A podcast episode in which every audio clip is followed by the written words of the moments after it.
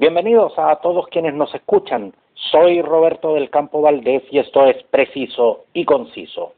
El 24 de abril, el alcalde de Recoleta, Daniel Hadwe, lanzó duras críticas a cómo el gobierno ha enfrentado la crisis sanitaria por el coronavirus. Al teléfono tenemos al alcalde Daniel Hadwe, a quien doy la bienvenida. Muchas gracias por estar con nosotros, alcalde. Gracias a usted y un abrazo a todos y a todas quienes nos están escuchando. Alcalde, en sus declaraciones usted señaló que el gobierno quiere administrar esta pandemia. ¿Cuál es la principal ganancia que obtendría el gobierno extendiendo la, pandemia? Bueno, la verdad que desde el día en que planteé esto hasta el día de hoy se han ido aclarando efectivamente los objetivos del gobierno, ¿no? Eh, yo lo dijo antes de que apareciera o que reapareciera Chadwick planteando la necesidad de reagendar el calendario electoral eh, y después de él se empezaron a subir eh, varios a la discusión eh, y uno la verdad es que no entiende, no entiende muchas cosas. Primero porque no se entiende cuando uno mira las semanas de día a día, es decir, de lunes a lunes, de martes a martes, de miércoles a miércoles, ve que no hay ningún día, porque esta es la comparación más efectiva que se puede hacer, que vaya bajando de una semana a otra. O sea, esto de que nos estábamos estabilizando en torno a las 350 casos diarios no es real. Hoy día ya vamos en torno, incluso tuvimos el fin de semana con los los más altos números de toda la pandemia, ¿no? Eh, y cuando uno lo ve, estamos todavía, yo creo que bastante lejos de llegar al pic de la pandemia.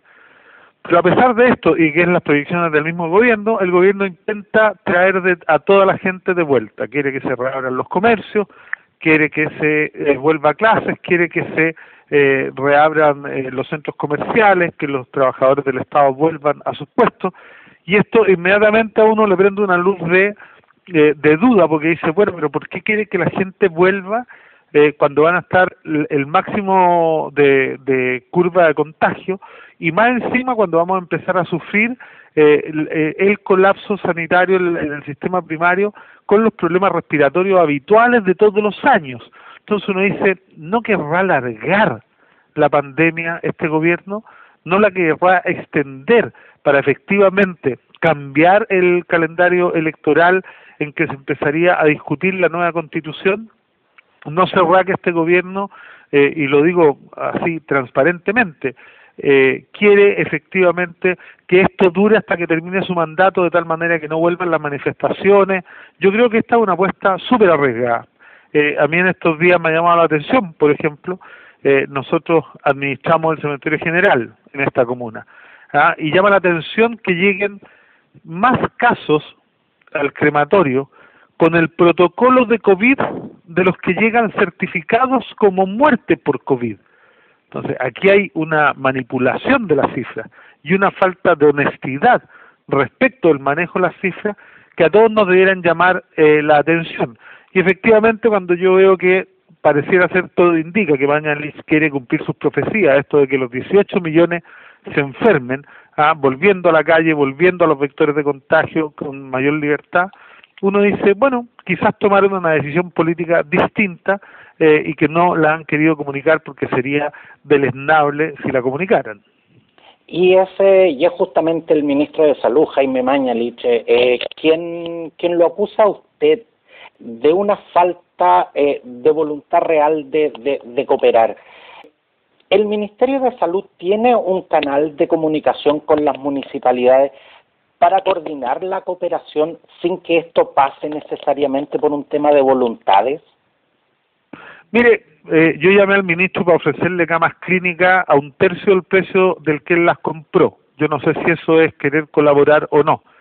Le pedimos al ministro que nos diera la información de los casos para poder eh, tratar de contener y ayudarlo en la fiscalización, porque usted sabe que el ministro ni nadie de su equipo vienen a fiscalizar a los sectores populares si la gente que está enferma eh, está haciendo la cuarentena o no. No tienen ni capacidad ni voluntad de hacerlo. ¿Quiénes lo podrían hacer? Los municipios. ¿ah? Eh, nosotros mismos fuimos los que le impusimos, eh, y qué bueno que él lo haya reconocido en la última semana, que él no estaba de acuerdo con suspender las clases. Bueno, esa fue una propuesta de los alcaldes al gobierno y afortunadamente eh, el presidente de la República desechó la opinión de su ministro de Salud y le dio la razón a los alcaldes, porque si hubiera hecho lo contrario el presidente de la República, quizá hoy día tendríamos eh, el doble de contagio ah, el, y, más de cuatro veces los muertos.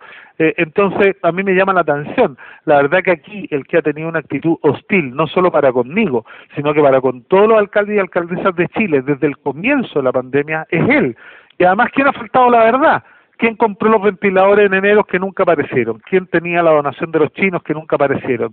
¿Quién efectivamente eh, eh, ha dicho una cosa tras otra que ha tenido que decirse eh, y darse vuelta? El tema es que el ministro confunde colaboración con subordinación y con efectivamente cero crítica. y los que estamos en cargos eh, de, elección popular y los que representamos el interés de nuestros vecinos y vecinas que los tenemos que defender sobre todas las malas decisiones, no podemos quedarnos callados cuando eh, vemos que las cosas se hacen mal. Alcalde, pero, pero esta situación, como le decía, eh, va más allá de lo que puede ser un tema de voluntad suya, de lo que puede ser un, un, tema de, de, gestión de la municipalidad de Recoleta. Esto es una situación que nos afecta a todos, por eso, por eso le reitero, le, reitero mi pregunta. El ministerio, el, el, ministerio de Salud tiene un protocolo, tiene una línea directa que, que, que podamos entender donde se comunique directamente con las municipalidades que, que, en definitiva son, son ustedes los que los que están en el terreno. No, no, no la tiene, no la tiene ni le interesa tenerla.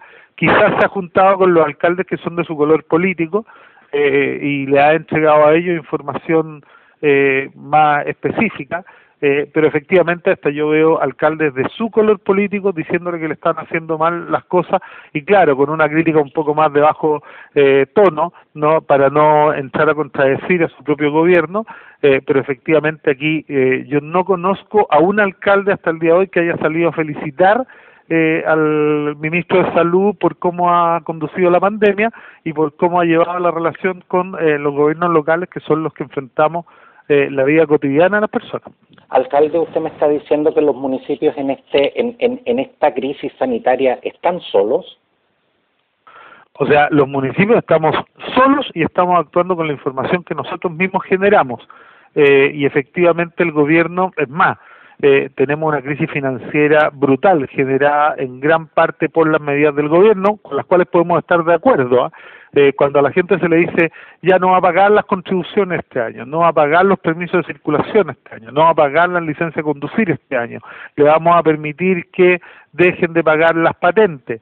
Todas esas son medidas buenas cuando ayudan a la gente, pero cuando uno no suplementa las platas que los municipios dejan de percibir por toda esta ayuda a la comunidad, uno empieza a dejar a los municipios en una condición absolutamente frágil no eh, en donde hay muchos que en los próximos meses van, vamos a ver que no van a tener cómo pagar los grandes contratos. Alcalde, eh, usted lleva solicitando desde el 26 de marzo que su comuna entre en cuarentena. ¿Qué, ¿Qué razones le han dado para que esto a la fecha todavía no se concrete? Habría que preguntárselo al ministro. Lo único que le puedo decir es que cuando yo la empecé a solicitar eh, era de las comunas con menos casos en la región metropolitana y hoy día soy una de las tres comunas con más casos en la región metropolitana. Usted, usted de hecho cuestionó fuertemente el método en que, en que se están asignando la, las cuarentenas. ¿Qué, ¿Qué es lo que se está esperando en definitiva? ¿Que hay una explosión de casos en cada comuna para decretar las cuarentenas? Bueno, a ver, es que a uno le da pudor decir que piensa que lo que se está esperando es eso, pero uno es lo que hace, no lo que dice, y todo lo que hace el ministro pareciera apuntar en la dirección de que el ministro quiere que estallen los casos. De hecho, eh, el estallido en los hogares de ancianos, eh, en, la, los CITE, en el último tiempo, en eh, los sectores populares, ha sido bastante notable. Eh, Puente Alto, que pasó a ser la comuna con más contagiados de la región metropolitana, estuvo desde la misma época mía pidiendo cuarentena y hoy día eh, no hay como parar el estallido allá y es la comuna en donde más suben los casos eh, y, y, se va a empezar a reproducir. Ahora está en Quilicura, ya está en Independencia, hoy día eh, nos notificaron de una de un alza más o menos importante eh, en la última semana también en la comuna Recoleta.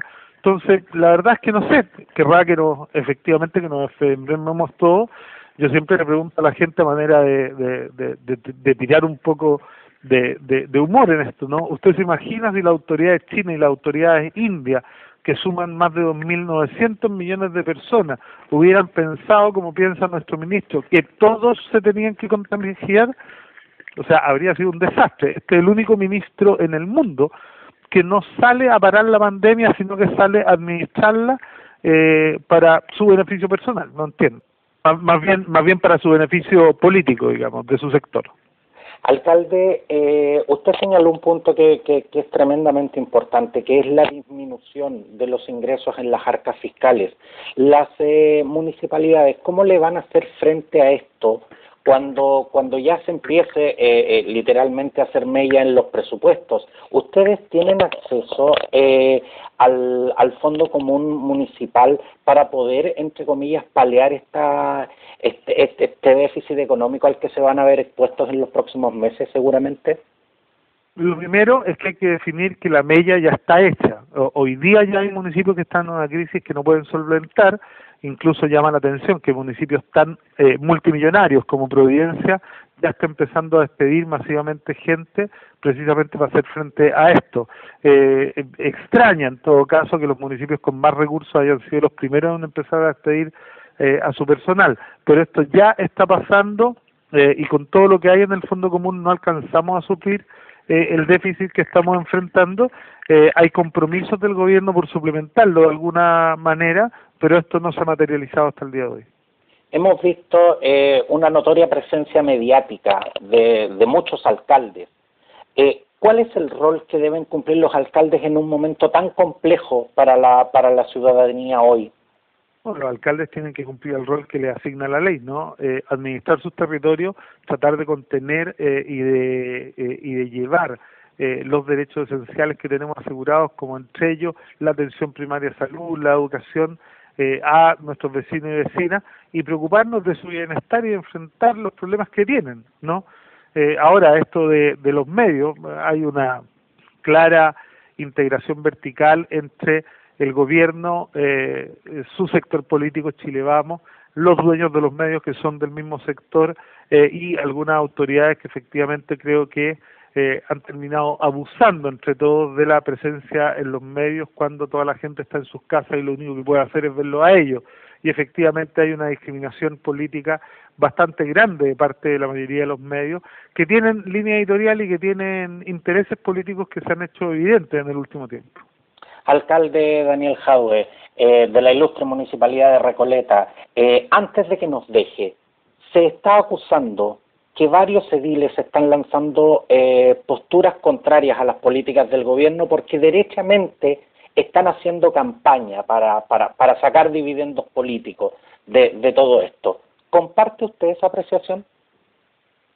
Bueno, habría que ver la consistencia de los discursos de los alcaldes en el último tiempo para ver eh, quién ha cambiado significativamente su posición de tal manera de poder sacar provecho de esto. Eh, quienes están apareciendo todos los días en los medios, eh, vuelvo a decirlo, en esta integración vertical entre un sector político que controla la mayor parte de los medios y que afina al gobierno. Si usted me pregunta si todos los alcaldes, si algún grupo de alcaldes está haciendo esto, yo creo que es un grupo muy menor y que es absolutamente evidente, ¿no? tienen de jefe de campaña a Luxis con Canal 13 eh, y a otros propietarios de medios que tienen eh, eh, intereses afines no solo en Chile, sino que además en América Latina. Eh, por lo tanto, no me extrañaría, pero le puedo decir que la gran mayoría de los alcaldes no estamos preocupados de hacer campaña, estamos preocupados de resolver los problemas que el nivel central no resuelve y de preocuparnos de nuestros vecinos y vecinas, que es el mandato que tenemos por ley. Alcalde Daniel Jaude, muchas gracias y que tenga un muy buen día. Muchas gracias a usted. Un abrazo.